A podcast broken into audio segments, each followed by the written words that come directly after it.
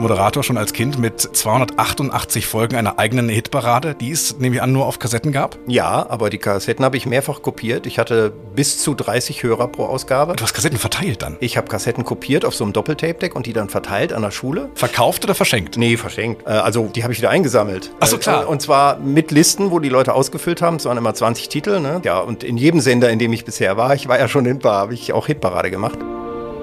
Äh, ich glaube, die Stadt ist auf dem Weg, aber noch lange nicht da. Dieses Potenzial weiter zu füttern, glaube ich. Äh, die Menschen machen mit, die können das. Das ist so ein schlafender Riese, also den, den man wecken kann, weil das hat mir schon vorher gesagt, Essen hat immer ein bisschen Understatement. Und die Menschen, die zuhören, die sollen hören, der hat Spaß am Radio, der spielt auch, was haben wir zuletzt gespielt als Musikwunsch? Henry Valentino und im Wagen vor mir. Mm. Der macht's einfach und mm. manche werden es hassen. Äh, wenn das hängen bleibt, dass man sagt, der macht ein bisschen, was er will, aber er macht auch was gut, dann finde ich, reicht das schon. Zu Hause in Essen, ein Podcast der Sparkasse Essen.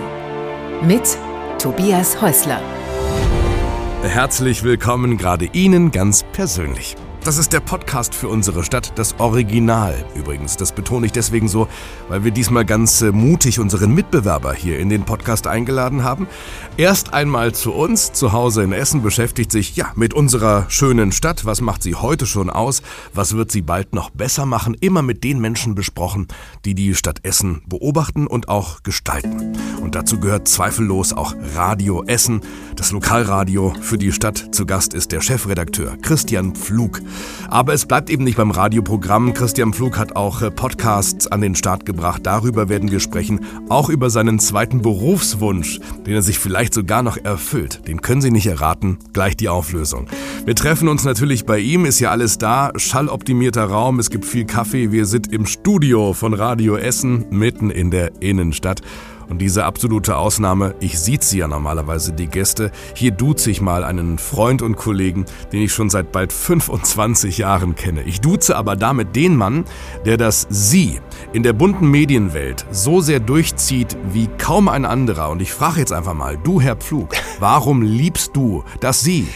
Ich bin da vielleicht von meiner Mutter geprägt, die lange gesiezt hat. Äh, sogar mein Schwager, den hat sie gesiezt bis dann zur Hochzeit mit meiner Schwester. Da musste sie ihm dann das Du anbieten. Das war die Gelegenheit. Vorher hat sie gesagt, bin ich aus der Situation nicht mehr rausgekommen.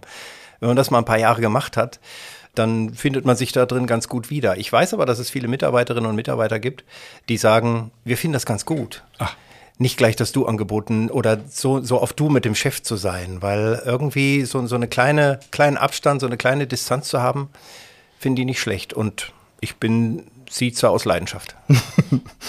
Äh, du hast auch gesagt, dass sie schützt dich vor Angriffen. Wirst du so häufig angegriffen als Chef? Nein, das nicht. Aber mein erster Chef hat gesagt, äh, es ist leichter, du Arschloch zu sein, als sie Arschloch. Mhm.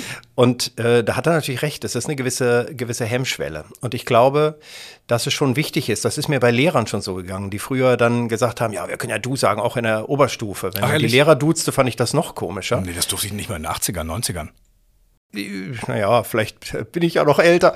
Also äh, das war für mich ungewohnt bei einigen Lehrern und ich wollte das eigentlich nicht so, aber man war ja dann im Gruppenzwang, da sagt man ja dann nicht nein. Und ähm, ich weiß nicht, wer soll da als nächstes kommen? Die, äh, die, die Polizisten, die Richter, die man dann auch duzt. Mhm. Ich bin ein Siezer und bleibe es. So eine gewisse Distanz, ähm, die ihr ja sonst hier in diesem äh, Beruf nicht, nicht haben dürft. Ne? Radio lebt von der Nähe zu den Menschen. Das stimmt. Äh, Radio duzt oder irzt und euchzt, habe ich gelernt, gibt's ja auch. Ja. Das machen wir ja auch. Äh, und das lebt von Nähe tatsächlich, wenn man auch Hörerinnen und Hörer nah ist. Aber als Journalist lebt man wiederum von der Distanz. Und das ist mir eigentlich auch wichtig. Stimmt. Das heißt, äh, wir sind ja nicht nur Unterhalter und sagen, hey, Money, du hast 500 Euro gewonnen, sondern wir sagen eben auch, Herr Oberbürgermeister und auch die Pressesprecher oder Pressesprecherinnen, die werden gesiezt und das finde ich auch ganz wichtig, dass das nicht eine Kumpelei ist, sondern das ist eine andere Rolle. Ihr habt ohnehin eine ganz besondere Nähe oder Transparenz. Ihr arbeitet im Schaufenster. Daran muss ich mich, müsste ich mich erstmal gewöhnen. Also, dass ich hier spreche und da draußen fährt ein Auto vorbei, in dem ich zu hören bin und die Fahrerin, der Fahrer sieht mich noch bei der Arbeit. Ja, aber das ist doch lustig. Ich habe schon mal gehabt, dass ich irgendwie jemanden erwähnt habe und dann blinkte draußen die Lichthupe, der sich dann, der dann sofort reagierte. Und wir haben ja auch Lautsprecher vor den Schaufenstern. Ja, ich war Das heißt, wenn draußen jemand steht, zum Beispiel hatten wir mal einen Vater mit seinem Kind, nahm er oben auf die Schulter und ich sag dann irgendwas, ja, hier steht ein Vater mit seinem Kind, hallo, und dann winkt das Kind und ich winke zurück. Also besser kann der Kontakt nicht sein. Dein Büro hat auch Schaufenster, ne? Ja, das stimmt. Da habe ich aber tatsächlich äh, mal um Jalousien gebeten, denn es gibt ja durchaus auch mal Gespräche, wo man jetzt nicht, außerdem auf meinem Bildschirm soll ja nicht jeder sehen, dass ich nicht den ganzen Tag arbeite. Oh, das, also das schauen wir uns gleich nochmal an, was du da äh, Die volle Transparenz. Wir sprechen über Radio Essen, wir sprechen über euren Podcast und seine fast 100 Gäste. Es sind 99, vielleicht jetzt schon bei Veröffentlichung dieser Episode, wenn es vielleicht schon 100. Ich wette, ich kann auch schon mal über die 100. sprechen. Über die dürfte öffentlich sein. Ja. Das ist also. Über die, über die Stadt würde ich gerne noch ja. sprechen und sehr gern über dich. Ähm, oh, das ist aber. Wie, wie viel Zeit haben wir? Wir haben viereinhalb Stunden und ich kürze ah, die immer auf 30 runter. Knapp. du sitzt normalerweise hier und fragst, ja. jetzt sitzt du da und antwortest. Ungewohnt oder eine Freude? Äh, Freude, ich habe mich sehr gefreut als Gast mal, aber es ist sehr ungewohnt. Das ist irgendwie, ich habe die Sache nicht so in der Hand. Äh, ich weiß nicht, wie ich performe als Gast. Äh, es ist eine komische Situation. Also zwei, dreimal habe ich die schon gehabt da habe ich mich nachher auch immer gefragt, oh, war das jetzt gut? Ich konnte mich ja nicht so darauf vorbereiten. Ich ja. weiß nicht, was für Fragen kommen. Ich könnte das gar nicht. Nee? Nee, ich könnte das gar nicht. Also ich bin sehr, sehr gerne hier. Ich bewundere Leute, die in Interviews pointiert, dynamisch auf den Punkt antworten können. Ja, das wird sich noch zeigen, ob ich das kann, aber ähm, es ist ungewohnt, ich, ja, aber ich finde es irgendwie spannend. Ich probiere das jetzt mit dir einfach mal aus. Legen wir los? Ja.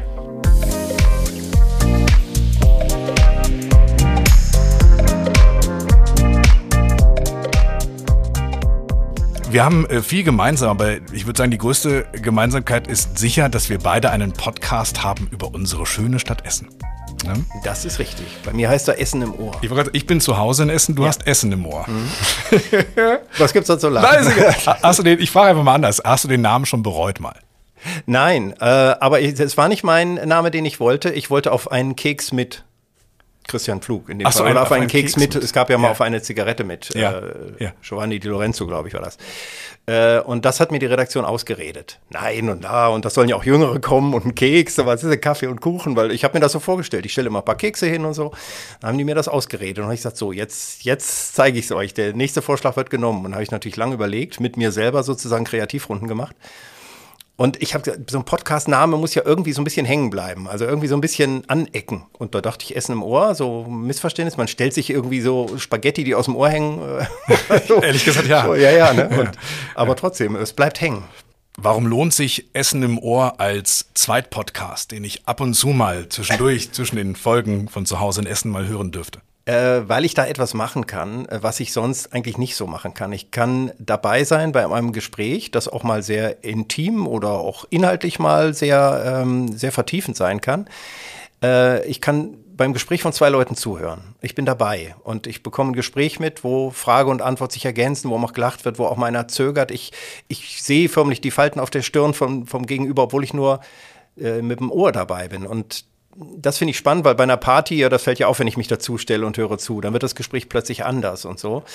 Ich bin zu Gast bei Leuten, die ich sonst nicht treffe. Das sind ja auch mal Prominente oder Politiker, die mir jetzt nicht jeden Tag über den Weg laufen oder Künstler. Die dickste Domina zum Beispiel habe ich gefunden. Auch die würde ich mich normal nicht trauen äh, zu fragen, jetzt als, als Mensch draußen auf der Straße ne, und, und solche Fragen zu stellen. Und das sind dann oft sehr intensive Gespräche und da bin ich dabei. Wo du gerade sagst, intime Gespräche, vielleicht wäre ja noch äh, in der Sauna mit. Das wäre doch noch was für euch. Ähm, vielleicht für die nächste Staffel, mal gucken. Aber ich mag Sauna nicht so gern. Ich will, okay. Ja, es ist, daran hängt. Wann ist eine Folge eine gute Folge? Und weißt du das direkt nach dem Gespräch? Meine ungünstige Doppelfrage. ich äh, finde, ja, ich habe schon ein Gefühl nach dem Gespräch und äh, ich bin nie zufrieden. Also ich habe äh, nach einem Interview immer das Gefühl, ah, das hättest du noch fragen können oder hm, oh, war das wieder zu lang, das hatte Längen und so. Äh, Im Nachhinein, wenn ich es mir dann mal anhöre, dann bin ich dann doch oft ganz, ganz zufrieden und denke, ach, das ist doch interessant und es trägt sich irgendwie. Manchmal schlafe ich auch dabei ein, wenn ich es anhöre, denke, ja gut, war eine ganz angenehme Stimmung, ich konnte dabei einschlafen. Ach so, wenn du es hörst, ich dachte schon im Gespräch. Nein, da ist es noch nicht passiert. Weil ich fühle es gerade so. nein, nein, aber nein. die Gäste doch interessant genug. ähm, es ist gut, wenn sich ein Gast öffnet und wenn er auch Lust auf das Gespräch hat und tatsächlich mitmacht und Lust darauf hat. Weil zu einem Gespräch gehören immer zwei. Ich bin der Interviewer, aber wenn, wenn nicht beide was Schönes machen wollen und Lust darauf haben, dann wird's nichts, weil das Gespräch ist länger als die üblichen drei Minuten so im Radio. Es dauert länger und dann lässt manch einer dann doch so diese Grenzen, diese Mauern fallen zu, zu seiner Persönlichkeit. Jetzt können wir ein bisschen fachsimpeln. Ähm, feilst du lange an Fragen? Bist du jemand, der immer noch mal so ein Skript optimiert? Wahrscheinlich kommt das auch mal vor, gerade wenn ich aufgeregt bin oder sage, ah, da muss ich jetzt, aber das muss inhaltlich auch gut stimmen, so diese inhaltlichen Sachen. Ähm, da falle ich vor allem an bei Reihenfolge. Fragen fallen mir genug ein, aber mhm. die Reihenfolge ist das Problem. Mhm. Und dass ich das nicht alles schaffe und dass es wieder viel zu lang wird. Die Fragen selber, da feile ich nicht so lang dran, weil es soll ja nicht ein gelesenes Interview werden, also dass ich lange Fragen vorlese. Ja, genau. Das äh, mag ich auch nicht, wenn ich das höre, dass irgendwie das nur noch so geskriptet ist, sondern das soll spontan sein. Und mir kommen viele Fragen auch spontan, das weiß ich. Ich habe einen Themenblock und dann frage ich nach und dann komme ich natürlich auch äh, von Höcksken aufs Stöcksken und so. Ne? Das passiert dann im Interview auch, aber das sind dann meistens die besten Interviews. An wem liegt es denn, wenn eine Folge nicht funktioniert? Auch mal an dir? Ja, klar dann frage ich mich immer, habe ich im Vorfeld nicht genug aufgewärmt, denjenigen auf die Situation vorbereitet? Bin ich da nicht. Ich denke auch immer, bin ich vielleicht nicht locker genug. Also es gibt vielleicht auch Gäste, da wird mehr gelacht und ähnliches. Und ich bin nicht so ein emotionaler Typ, der jetzt ständig schallend loslacht oder sonst wie, sondern das merkt man mir manchmal nicht an. Ich lache nach innen. Aber da kommt man dann manchmal vor, oh Mensch, hättest du da noch ein bisschen, wärst du selber mehr aus dir rausgegangen, hätte derjenige vielleicht noch ein bisschen mehr sich geöffnet oder so. Aber ja, hätte, hätte, ne? Also. Dass man sich zum Beispiel ähm, zu sehr auf Gäste freut. Kennst du das? Das ist auch eine Gefahr. Ja, äh, auch wenn man sie zu gut kennt oder zu hohe Erwartungen hat, ja das, das kann dann schiefgehen. Da und, und wenn ich sehr niedrige Erwartungen habe, wenn ich denke, oh ja, hm, äh, der ist als zickig bekannt oder ein bisschen schwierig und so, und ich denke, da, da werde ich angesprochen und sage, ah, das, da kriege ich wenigstens ein mittelmäßiges Interview raus. Und das wird meistens gut. Dann, dann brauchen wir jetzt doch mal einen Namen. Also das mit dem Zickig hatte ich tatsächlich nicht im Podcast, sondern im anderen Interview mit Desiree Nick, Aha. wo äh, die ganze Redaktion sich nach einer Erfahrung geweigert hat, noch ein zweites Interview zu machen, als Desiree Nick noch mal im Theater im Rathaus zu Gast war. Und ich war so blöd in der Konferenz zu sagen, also wenn es keiner macht, mache ich's, aber die müssen wir noch mal einladen. Ja, mhm. und wer war es dann? hat dann noch mit der ein Interview gemacht und das war dann richtig toll, weil irgendwie, ich habe auch gedacht, okay, du gibst auch Interviewseminare, du musst es jetzt, du musst es jetzt, ja, ja. das musst du reinmachen, sonst, also, und das hat geklappt. Und die hat sich nachher so bedankt am Anfang noch, ja, das muss ja schlimm gewesen damals, dass mich heute keiner mehr interviewen will. Damit habe ich sie konfrontiert. Sie hatte sich über unseren Kaffee beschwert und so. Ah, und dann habe ich ihr gesagt, sie muss während des Interviews selber Kaffee kochen. Das hat sie auch gemacht. Ist toll. Und unser Nachrichtenredakteur hat den Kaffee probiert und so. Also wir haben da eine Show draus gemacht. Und nachher war die, für die war das dann auch was anderes. Und da hat man erst gemerkt, dass man auch für Gäste, wenn man einen Standard macht, den die erwarten, natürlich auch, da haben die auch keinen Bock drauf. Und die hatte noch die Nacht vorher Premiere in Berlin und so, da war sie müde. Mhm. Aber hier hat sie nachher gesagt, oh, das war, das war toll. Sie würde gerne wiederkommen und hat so ein richtig warmen Händedruck gegeben, wo ich dachte, hey, Desiree Nick war einen Moment lang geflasht von diesem Interview. Ja. Aber es war nicht abzusehen. Es hätte auch völlig schief gehen können. Das ist so, am Kaffee kann es weder beim ersten noch am zweiten Mal gelegen haben. Ich trinke den schon den ganzen Tag. Ja, ja ich habe gerade noch welchen gekocht jetzt übrigens hier. Eben, also wirklich fantastisch. Jeder Gast überrascht ja auch ein bisschen. Was, was fällt dir ein, ähm, wenn ich nach besonderen Momenten frage?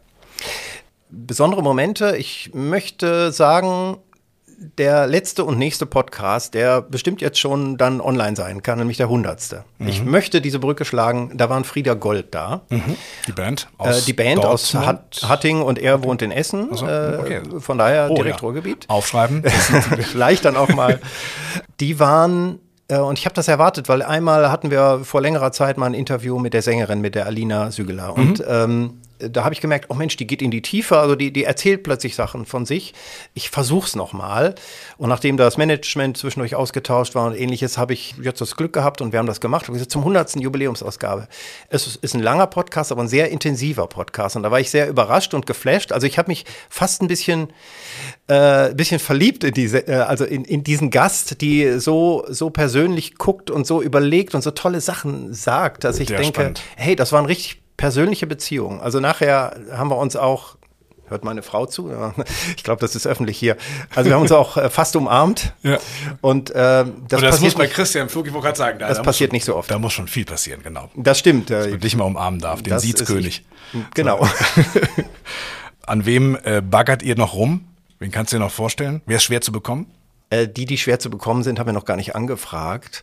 Äh, also ich habe auf der Liste noch äh, Nelson Müller zum Beispiel oder Henning Baum oder so. Das ist auch mit Interviews immer ein bisschen schwieriger gewesen, ähm, aber vielleicht kommen sie noch. Also wir sind dran. Äh, Martin Lindo, so Schauspieler. Mhm. Ähm, ja, das wird jetzt auch noch klappen. Da haben wir tatsächlich jetzt auch mal angefragt. Das ist nur einmal wegen Zeitproblemen. Juliane Werding, hast du gesagt. Juliane Werding, also wenn, wenn jemand mir Juliane Werding, also das, da würde ich was für geben. Das wäre toll. Juliane Werding wäre super. Also die, die, Spuren verloren sich irgendwo bei München oder am Starnberger See, wo sie nochmal so eine Natur. Ja, Heilpraktiker. Heilpraktikerin und so. Ja. Und die fände ich, also das wäre wirklich toll, das finde ich spannend. Und ich habe ihre, ihre Lieder da, weil es immer so gern gehört. Als Johnny Kramer starb. Ja, aber auch später Stimmen im Wind. Ja. ja. Die Moderatoren sagen hier immer, ich soll nicht singen.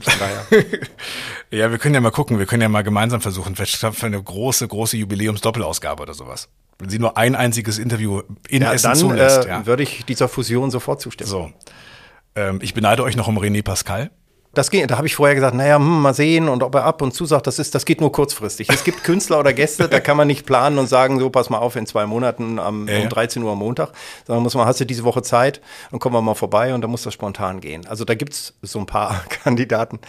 Äh, aber da hat's geklappt und das war in seiner Kneipe, von daher haben das meine beiden Kollegen gemacht äh, und kam auch begeistert wieder. Es war technisch zwar sehr schwer, weil in dieser Kneipe, weil das sind halt andere räumliche Verhältnisse. Ja, der rennt so. doch, glaube ich, immer vom Mikrofon weg. Ja, und da mischte sich immer noch jemand ein, der auch dazu gehört und dann auch noch was sagte. ja, Aber es war total urig. Also ja. es war eine der kuriosesten Ausgaben, die übrigens äh, eine Ausgabe vor dem Oberbürgermeister Thomas Kufen und bei den Downloadzahlen betteln die sich um, um den ersten Platz sozusagen. Ach, immer also noch, ja? In, in dieser, immer noch. Also, gerne, gerne gehört. Dann hat der eine mal wieder drei mehr und dann der andere, ich gucke da immer noch rein, das ist ja jetzt schon länger her.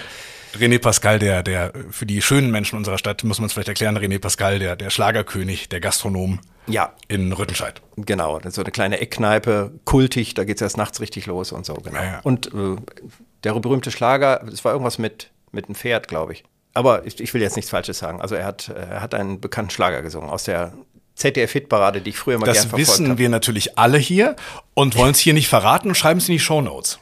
Den großen Hit von René Pascal. genau. So, ein kleines Detail fiel mir noch auf. Unser Podcast hat äh, die Apple-Bewertung unbedenklich, was ich im Wortsinne eigentlich als Beleidigung empfinde. Das ist so ein bisschen wie harmloser Spinner. Ja. Das sind die Typen, die am Flughafen nicht kontrolliert werden. Unbedenklich. Ja. So, ja, ja, traurig tut eigentlich. mir leid, ja. ja.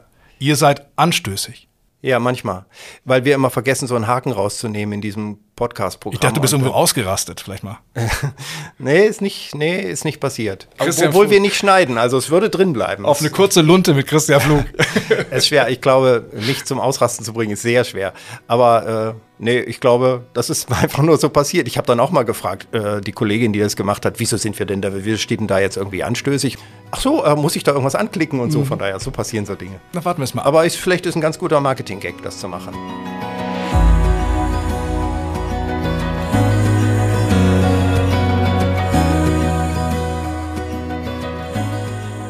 Radio Essen.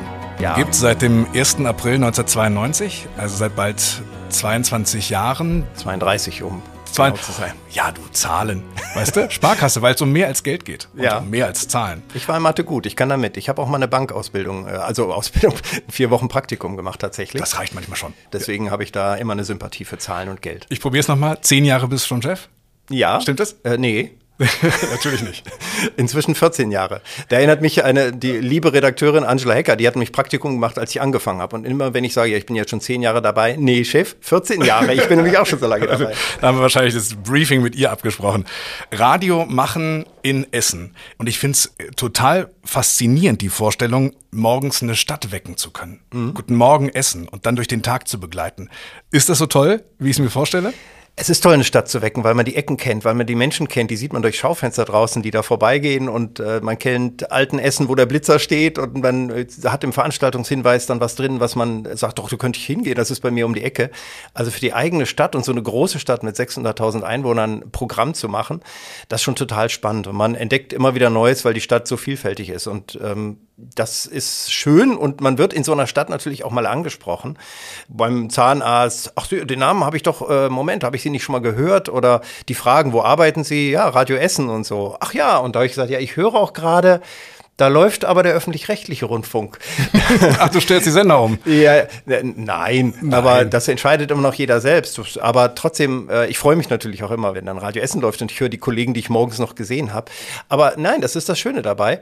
Äh, einfach die Stadt zu kennen und so nah zu sein. Und auch wenn ich auch schon mal landesweit moderiert habe und das auch spannend war, wenn jemand anruft mit einem kölschen Dialekt oder so oder so ein bisschen Wortkarge aus dem Münsterland. Ich finde, in Essen ist, ist alles drin, da ist die Vielfalt sehr groß und das macht Spaß. Wie geht's dem Sender? Dem Sender geht es erstmal gut, vielen Dank der Nachfrage. Solange lokale Werbung läuft, wir finanzieren uns ja nur von Werbung. Und äh, ist es gut? Corona war echt schwierig für alle Lokalsender. Ähm, das haben wir gemerkt und auch das Lokalfunksystem ist arg unter Druck. Das merken auch wir, weil wir müssen für die Kleinen so ein bisschen auch mitverdienen. Dem Sender geht's gut, weil wir hier eigentlich was aufgebaut haben mit vielen Redakteurinnen und Redakteuren, um so ein bisschen in die Zukunft zu gehen. Also unsere Online-Seite radioessen.de, verschiedene Formate, also immer wieder was anzubieten, wo Hörer einschalten oder den Podcast zu machen, wie das Essen im Ohr äh, und andere. Das, äh, da geht's uns gut mit, es kostet aber Geld und das müssen wir auch wieder verdienen. Und das ist ein ständiger Spagat, den der Lokalfunk aber eigentlich seit 32 Jahren auch erlebt. Das muss man auch ehrlicherweise sagen. Aber die letzten Jahre sind doppelt schwierig geworden. Es gibt mehr Konkurrenz, es gibt einfach äh, andere Angebote, auch im Radiomarkt, im Online-Markt. Es gibt äh, Streaming-Dienste und so. Und da muss man sich natürlich behaupten. Und da ist das Lokale eigentlich schon ein Punkt. Also da ist Radio Essen und die Lokalsender, die es gibt, spielen eine wichtige Rolle. Und ich hoffe, dass die Politik auch daran denkt, hey, wenn wir vor Ort Radio und auch Zeitungen und lokale Angebote haben wollen, da müssen wir was dafür tun, nicht uns Journalisten bezahlen. Also um Gottes Willen, äh, wir wollen da staatsfern sein, aber schon äh, auch gucken, okay, äh, wie ist das mit dem Wandel zu neuen technischen Möglichkeiten, zu DAB Plus, wie mhm.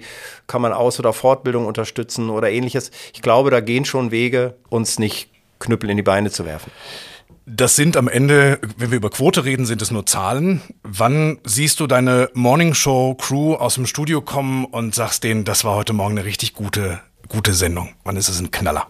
Äh, ist natürlich jeden Morgen der Fall. Ähm, ja. also es ist der Knaller, wenn alles gestimmt hat. Eigentlich, wenn Dinge passiert sind, die so nicht vorbereitet waren. Und wenn die beiden dann, äh, das sind ja oft zwei, ne, oft äh, Joshua und Larissa zum Beispiel, wenn die beiden richtig gut was aufgefangen haben oder ein spontanes Interview oder was mit Hörern gemacht haben oder untereinander einfach ein Witz oder Gag, wo die manchmal rauskommen und sagen, ach, ich weiß nicht, das war vielleicht nicht so. Also sage ich doch, das war so cool. Mhm. Wir haben alle gelacht.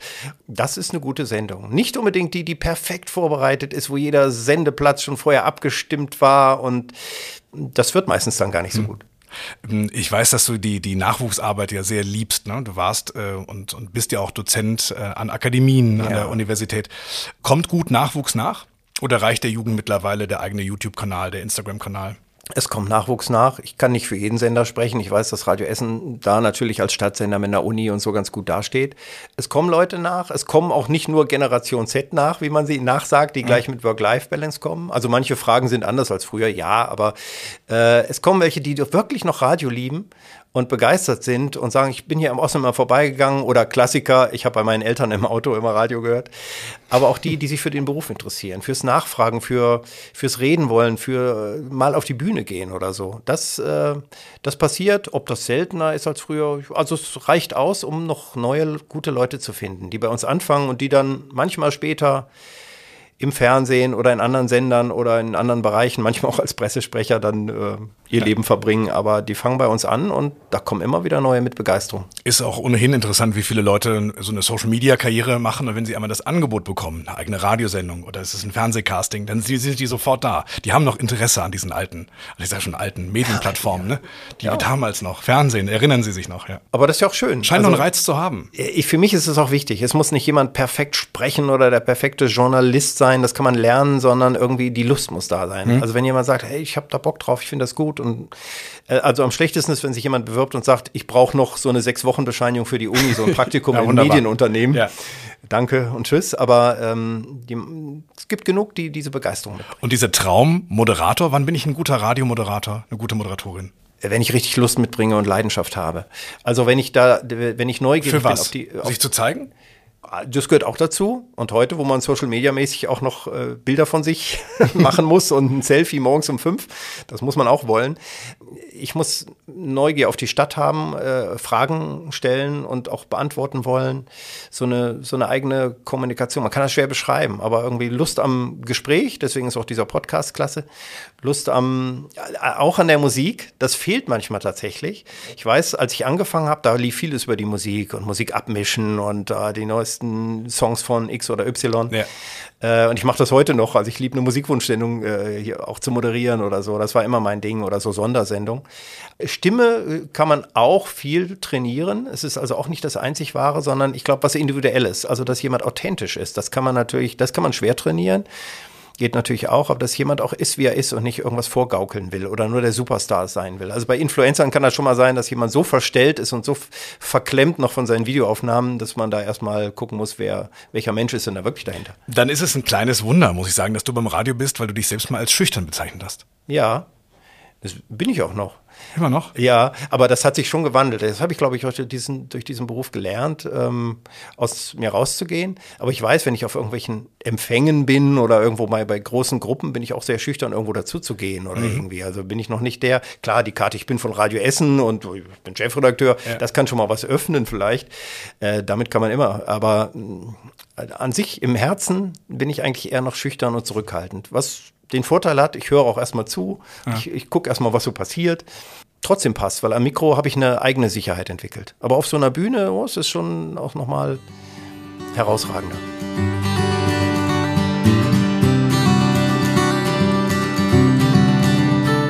Christian Pflug, frisch 57 geworden, verheiratet, keine Kinder, geboren in Kassel.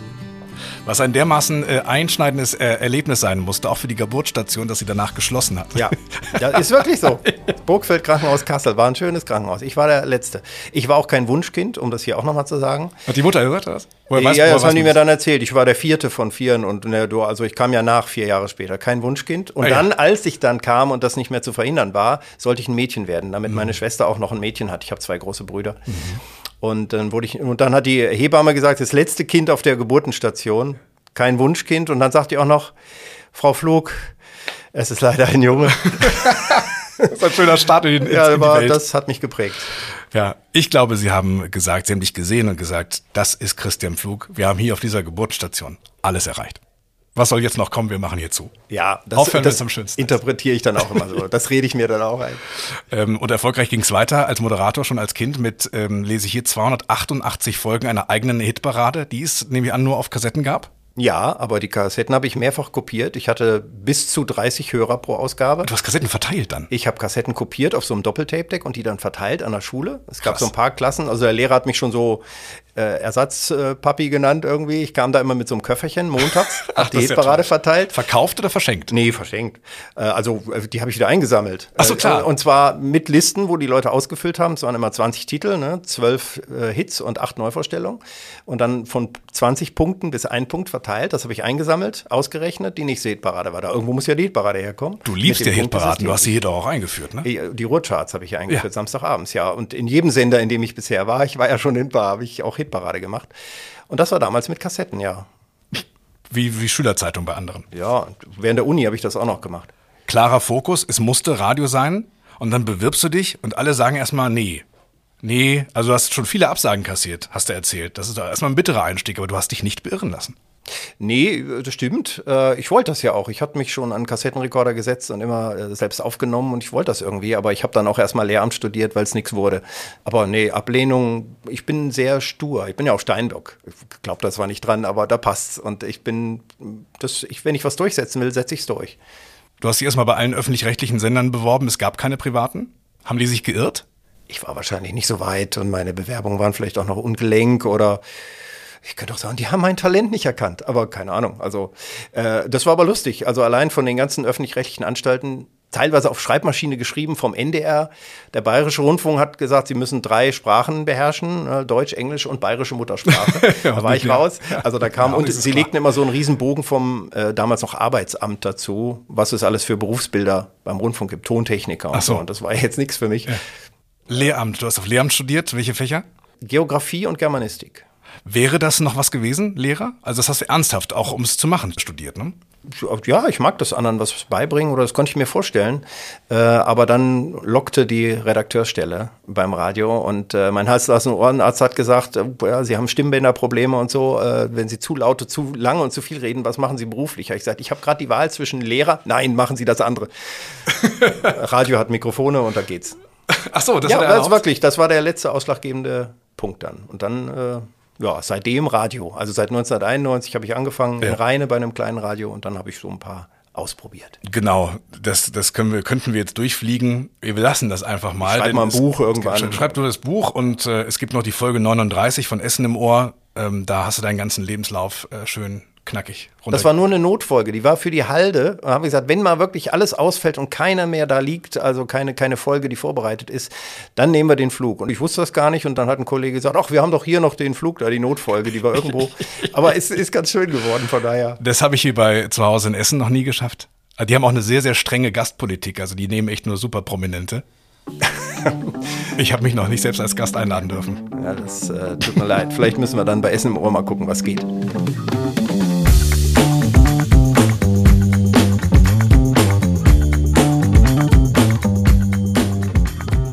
Es gibt ein offenes Geheimnis, das kennt hier jeder im Haus und du erzählst es auch regelmäßig, auch vor, vor, vor Gruppen in den Akademien. Du hast einen echten zweiten Berufswunsch. Du hast wirklich eine Leidenschaft, die du dir vielleicht noch erfüllen wirst und die kann man nicht erraten. Was ist es? Ach, weiß ich gar nicht. Straßenbahnfahrer. Ja, weiß Also ich gar nicht. Es wirklich. ist der Straßenbahnfahrer. Ja, Warum ist das denn bitte? Äh, Fantastisch. Also auch da als Kind neben Radio war das immer mein zweiter Wunsch. Ich kannte alle Straßenbahnfahrpläne aus Kassel auswendig. Nicht nur, wann die abfahren, alle zehn Minuten Ja. am Bebelplatz, sondern ich wusste auch, wann die Linie 8 zur Hessenschanze ausrückt, um 4.29 Uhr. Ich hatte den Fahrplan auswendig und ich habe sogar mal im Kopf umstrukturiert, wie es besser wäre. Und das kam später in Kassel auch, dass die Bahnen, die Linien dann anders sortiert wurden. Für Essen habe ich das noch nicht gemacht. Da gäbe es vielleicht auch zwei, drei Sachen, aber ich könnte mir vorstellen, Straßenbahnfahrer zu sein. Ich finde das toll. Ich bin ein Mensch, der immer pünktlich ist und der, der auf Zeit achtet und so. Beim Radio passt das auch, ohne Frage. Man hat auch Leute, auf die man trifft. Man hat aber auch seine Ruhe am Arbeitsplatz. Habe ich jetzt hier in meinem Büro natürlich auch schon mal. Kann ich die Tür zumachen? Ja. Bei der Straßenbahn zum Glück auch. Die Schichten sind unterschiedlich. Es passiert jedes Mal was anderes. Ich weiß nie genau, was passiert. Verspätungen, die man reinfahren muss oder äh, Schnee, Regen, Wind, keine Ahnung, runtergerissene Oberleitungen. Irgendwas passiert ja immer. Ja, ich lach das Thema auch nicht weg, weil du das wirklich ernst meinst. Ja. Ich spiele jetzt nicht einfach nach einer guten Pointe hier Musik ein, sondern du meinst das wirklich, Ich wirklich ernst. Ja, ich meine das ernst. Und äh, ich habe mich auch schon äh, tatsächlich, darf ich das jetzt Hast sagen? dich Hört schon mein Chef zu, keine Ahnung. Nein, aber ich habe mich schon mal erkundigt. Ja. Ich war mal bei so einer Fahrt dabei. Meine Redaktion wusste das auch und hat mir zum 10. Jubiläum, das ja, tatsächlich schon vier Jahre her ist, äh, mal eine Straßenbahnfahrt geschenkt. Ich durfte mal selber vorne fahren. Oh, super. Auf dem Gelände des Betriebshofs. Darf aber normal keiner. Und das war wirklich hier so mit ein bisschen gefragt und Radio Essen. Und man darf da mal so ein Stück fahren. so, so vor und zurück sozusagen. Das war natürlich großartig. Und da habe ich bei der Gelegenheit auch gefragt, ähm, wie wird, also kann man in meinem Alter, ich bin 57, kann man auch noch Straßenbahnfahrer werden? Ja, ja, klar. Und wir, wir suchen auch Leute und drei Monate Ausbildung und äh, das geht. Und dann, naja, ich finde, das ist ja eine Perspektive irgendwann nochmal. So, jetzt spiele ich Musik ein.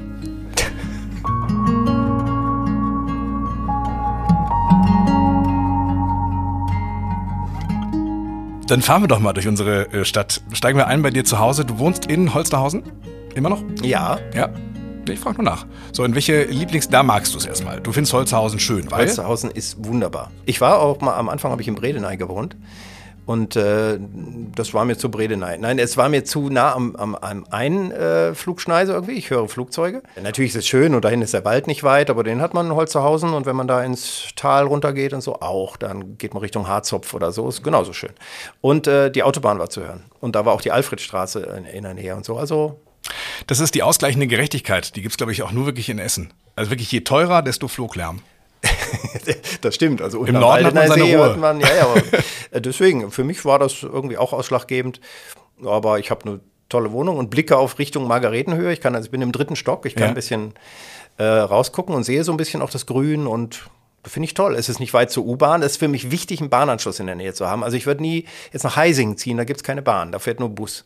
Und also das ist wirklich wichtig. Ich muss ja. Straßenbahn fahren. Ich fahre auch oft ein Stück Straßenbahn zwischendurch zur Arbeit. Ich gehe auch mal zu Fuß. Glotzt du dem, dem, dem Fahrer dann auch immer auf die Schalter nach vorne? Das habe ich auch schon gemacht. Aber bei den Bahnen jetzt hier, die teilweise fahren, kann man auch hinten stehen. Da sieht man auch hinten, wie schnell er fährt oder so. Sind ja auch die Knöpfe. Das Ach so, ja zwei Richtungszüge. Da kannst du dich reinträumen sozusagen. Da kannst ja, du dich selbst als Fahrer sehen. Aber früher stand ich auch schon mal neben dem Fahrer und habe dann bitte nicht mit den Fahrer ansprechen. Und sich Deinetwegen steht das Schild da. Ja, ja, ja. Ja, klar. Du kennst, ähm, wie ich, das Münsterland, äh, Lipperland, Siegerland. Rheinland, mhm.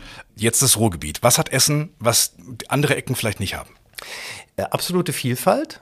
Das erinnert mich an Kassel, wo ich geboren bin und, und ja aufgewachsen bin. Äh, und weil es gibt alles. Es gibt Arm und Reich, es gibt Grün, es gibt Großstadt, es gibt ein paar Hochhäuser, es gibt äh, die Autobahn direkt durch die Stadt, das ist auch was Besonderes. Es gibt tolle Bahnanschlüsse. Also ich war vorher auch in Städten Detmold und Siegen, wo man zum nächsten ICE-Bahnhof schon mal anderthalb Stunden fahren musste. Von Essen komme ich in alle Richtungen schnell weg, sondern nicht mehr weit nach Holland und zur Nordsee auch nicht. Aber es ist, äh, die Stadt hat äh, tolle Menschen, sie sind offen, sie haben das Herz auf der Zunge, sie sind äh, aber auch nicht so, ach, nicht zu freundlich. Also irgendwie, das, äh, das finde ich sehr schön. Merke ich auch in den Podcasts, wenn ich die aufnehme. Äh, Kultur, äh, also in, ich hatte mal einen Film Philharmonie-Abo, auch mit tollen Konzerten, was da für Künstler kommen, aber auch die Theater und, und diese kleine Szene, die es dann gibt, diese vielen kleinen Theater, auch Stratmann, Ludger Stratmann hatte ich ja auch mal zu Gast, leider ja schon verstorben, aber ganz tolles Theater mit viel Liebe und da gibt es ganz viele, auch Kleinkünstler, also toll. Und bevor Uwe Loch hier reinstürmt, äh, wir haben ja noch Sport, haben wir auch. Ja, äh, natürlich, der würde sich beschweren, äh, Rot-Weiß Essen natürlich. äh, ich finde aber auch, der Tusem als Handballer. Jetzt war ich in Lemgo und da war also äh, im Lipperland auch Handball ganz groß. Aber äh, RWE ganz vorne bei der dritten Liga, das ist natürlich schon stark. Und im Stadion Riesenstimmung, so Pokalspiel, wenn ich dabei war. Ja. ja. Du ähm, beobachtest die Stadt jetzt schon. Ich, also, aber der Vollständigkeit halber, muss ich, Entschuldigung, ja. muss ich sagen, wir haben ja erste Liga und das wird vergessen. Ich war beim Frauenfußball auch an der Hafenstraße. SGS, genau wie ich. Und das hat mir sehr gut gefallen und sie haben damals auch einen Tick besser gespielt als RWE. Muss man jetzt leider, also kann man schneiden jetzt, aber muss man sagen. Das muss man sagen, da schneiden ja. wir gar nichts. Wir hatten äh, Spieler und Geschäftsführer zu Gast. In der Folge. Ja, das war auch du schön. hast sie alle gehört. Ich, ich habe sie alle gehört, ja. Die kamen nicht ganz an den Schädlingsbekämpfer ran, aber es war eine tolle Folge. ja, unser, doch, wirklich. Unser Januar-Star. Ja. Ähm, genau, beste Empfehlung. Du beobachtest diese, diese Stadt jetzt ja schon, schon lang. Die Kohle ist weg. Im Grunde haben wir jetzt eine neue Chance. Weißes Blatt Papier. Nutzen wir die? Noch nicht ganz. Also ja, in manchen Neuansiedlungen, wenn es um Technik und Universität, gerade Gesundheitsstandort geht, da finde ich, da passiert schon eine ganze Menge. Man versucht viel mit Integration und mit neuen Ideen. Es ist auch eine sehr soziale Stadt. Noch nicht ganz klar, wohin der Weg geht. Das ist mir auch von den Stadtoberen nicht ganz klar, weil es gab viele Projekte. Essen 2030 hieß es mal und wo geht's hin und wo geht's hin mit der Innenstadt und so. Ich glaube, das ist noch nicht so ganz klar, aber ich meine, das ist so ein schlafender Riese, also den, den man wecken kann, weil das hat mir schon vorher gesagt, Essen hat immer ein bisschen Understatement. Als Stadt im Ruhrgebiet irgendwo eingeklemmt zwischen anderen Städten und mit der grauen Kohlegeschichte kann die Stadt mehr, als sie denkt. Und in den letzten Jahren hat sich ja schon gezeigt, mit grüner Hauptstadt, mit Kulturhauptstadt und so. Und dieses Potenzial weiter zu, zu füttern, glaube ich. Äh, die Menschen machen mit, die können das. Und ich glaube, manches mal zu ordnen und zu gucken, was muss man vielleicht auch noch ändern. Also ich als Straßenbahnfahrender sage, da müssen auch noch mal ein paar neue Straßenbahnen her, da muss manches noch geordnet werden. Der Nahverkehr in Essen, da hätte ich noch ein paar Verbesserungsvorschläge in meinem persönlichen Papier. Ich bin mir sicher. Ja klar, aber ähm, also da geht was. Und äh, ich glaube, die Stadt ist auf dem Weg, aber noch lange nicht da. Du sagst, das ist das, was du auch von oben erwartest. Ich biete zum, zum Schluss eigentlich immer eine Plakatwand an, steht nichts drauf, natürlich äh, Sparkassen-Logo links oben, das ja. kriegst du da nicht weg. Der Rest ist frei. Und ich frage mal, welche Botschaft, ähm, welchen Appell würdest du uns, würdest du den Essenerinnen und den Essenern mitgeben? Was ist dir wichtig? Boah, das ist aber. Bam! Das ist natürlich schon äh, sehr, sehr schwer. Braucht eine super Antwort, brauche ich da jetzt. Na, ja, ja, jetzt den Druck noch erhöhen, genau. genau, damit man ihn plakatieren kann. Ich, genau. Ich, ich sag Leuten ungerne, wie sie und was sie zu tun haben, weil ich glaube, es sollte jeder selber seinen Träumen folgen und seinen Ideen, um aus dieser Stadt und dem sozialen Miteinander was zu machen. Dieses Miteinander liegt mir am Herzen, weil ich glaube, es geht. Mit dem Herzen des Ruhrgebiets geht es gemeinsam was zu schaffen und aufzubauen, egal in welchem Bereich. Und da ich die Vielfalt der Stadt liebe, will ich keinem sagen, in welchem Bereich er was machen soll, in seinem eigenen, ganz authentisch und ganz äh, nach dem Herzen folgend. Also da, da wäre ich zufrieden. Wenn viele da anpacken und sagen, es geht was, dann wird die Stadt nach vorne kommen. Ich finde, das macht sich super auf dem Plakat. Ja, weiß ich nicht, waren ein paar Fehler drin und Grammatik, aber das kann man, das kann man ändern. Ach, eigentlich brauchst du kein Plakat, weil du hast einen eigenen Radiosender. Du hast, äh, unser, du hast unseren Kindertraum hast du wahrgemacht. Was, was sollen die Menschen über die Zeit, letzte Frage, mit dir als Chefredakteur sagen? Keine Sorge, das ist jetzt nicht die Nachruffrage. Ja gut, dann äh, kann man das rausschneiden nachher. Ja, damals genau. der Chefredakteur, genau. da sind noch Sachen hängen geblieben. Ähm, mir ist am wichtigsten, dass ich, also auch wenn ich ein Siezer bin und per Sie mit den Menschen bin, dass die, die im Sender arbeiten, äh, von mir profitiert haben, was gelernt haben, mich als Mensch trotzdem als nahbar empfunden haben und gesagt haben, oh, der hat uns Spaß auf Radio gemacht, auf Leidenschaft, auf Authentizität, auf, auf, auf Menschen, auf Gespräche und so und nicht auszuweichen und nur den Knopf in der Musik zu spielen, sondern so zu sein, wie ich bin. Und auch in einem Laden, wo es familienfreundlich und auch Homeoffice und alles, wo alles möglich ist. Und die Menschen, die zuhören, die sollen hören, der hat Spaß am Radio, der, der macht auch mal, was er will, der spielt auch, was haben wir zuletzt gespielt als Musikwunsch? Henry Valentino und im Wagen vor mir. Mm. Der macht's einfach und mm. manche werden es hassen. Äh, wenn das hängen bleibt, dass man sagt, der macht ein bisschen, was er will, aber er macht auch was gut, dann finde ich, reicht das schon. Christian Flug, ich danke Ihnen für Ihre Zeit. Äh, vielen Dank, Herr Häusler. Ich überlege gerade, ob ich mit Christian mal so einmal im Jahr vielleicht so auf das Jahr in der Stadt Essen zurückschauen sollte. So, so ein Fazit. Auf das Podcast-Jahr, auf das Stadtjahr hier in Essen. Naja, liken Sie erstmal, kommentieren Sie gern, äh, empfehlen Sie uns weiter. Sie können diese Folge auch an Freunde und Freundinnen schicken. Wir freuen uns immer sehr. Und das noch nachgereicht, der größte Hit von René Pascal war natürlich Lady Blue. Ich habe nichts mit Pferd gefunden, aber wenn es eine Verwechslung ist mit dem roten Pferd von Markus Becker, dann gab es 1990 von René Pascal Ich schenke dir ein rotes Telefon. Das war sein Lied zum 500-jährigen Bestehen der Deutschen Bundespost. So, wir haben wirklich alles geklärt. Ich kann sagen, Essen ist voller Geschichten. Wir sammeln weiter. Freuen Sie sich und ich freue mich auch auf die Märzfolge. Und jetzt soll es mal langsam Frühling werden, oder? Hier in unserer schönen Stadt. Das war Zuhause in Essen. Ein Podcast der Sparkasse Essen. Die neue Folge. Jeden zweiten Dienstag im Monat.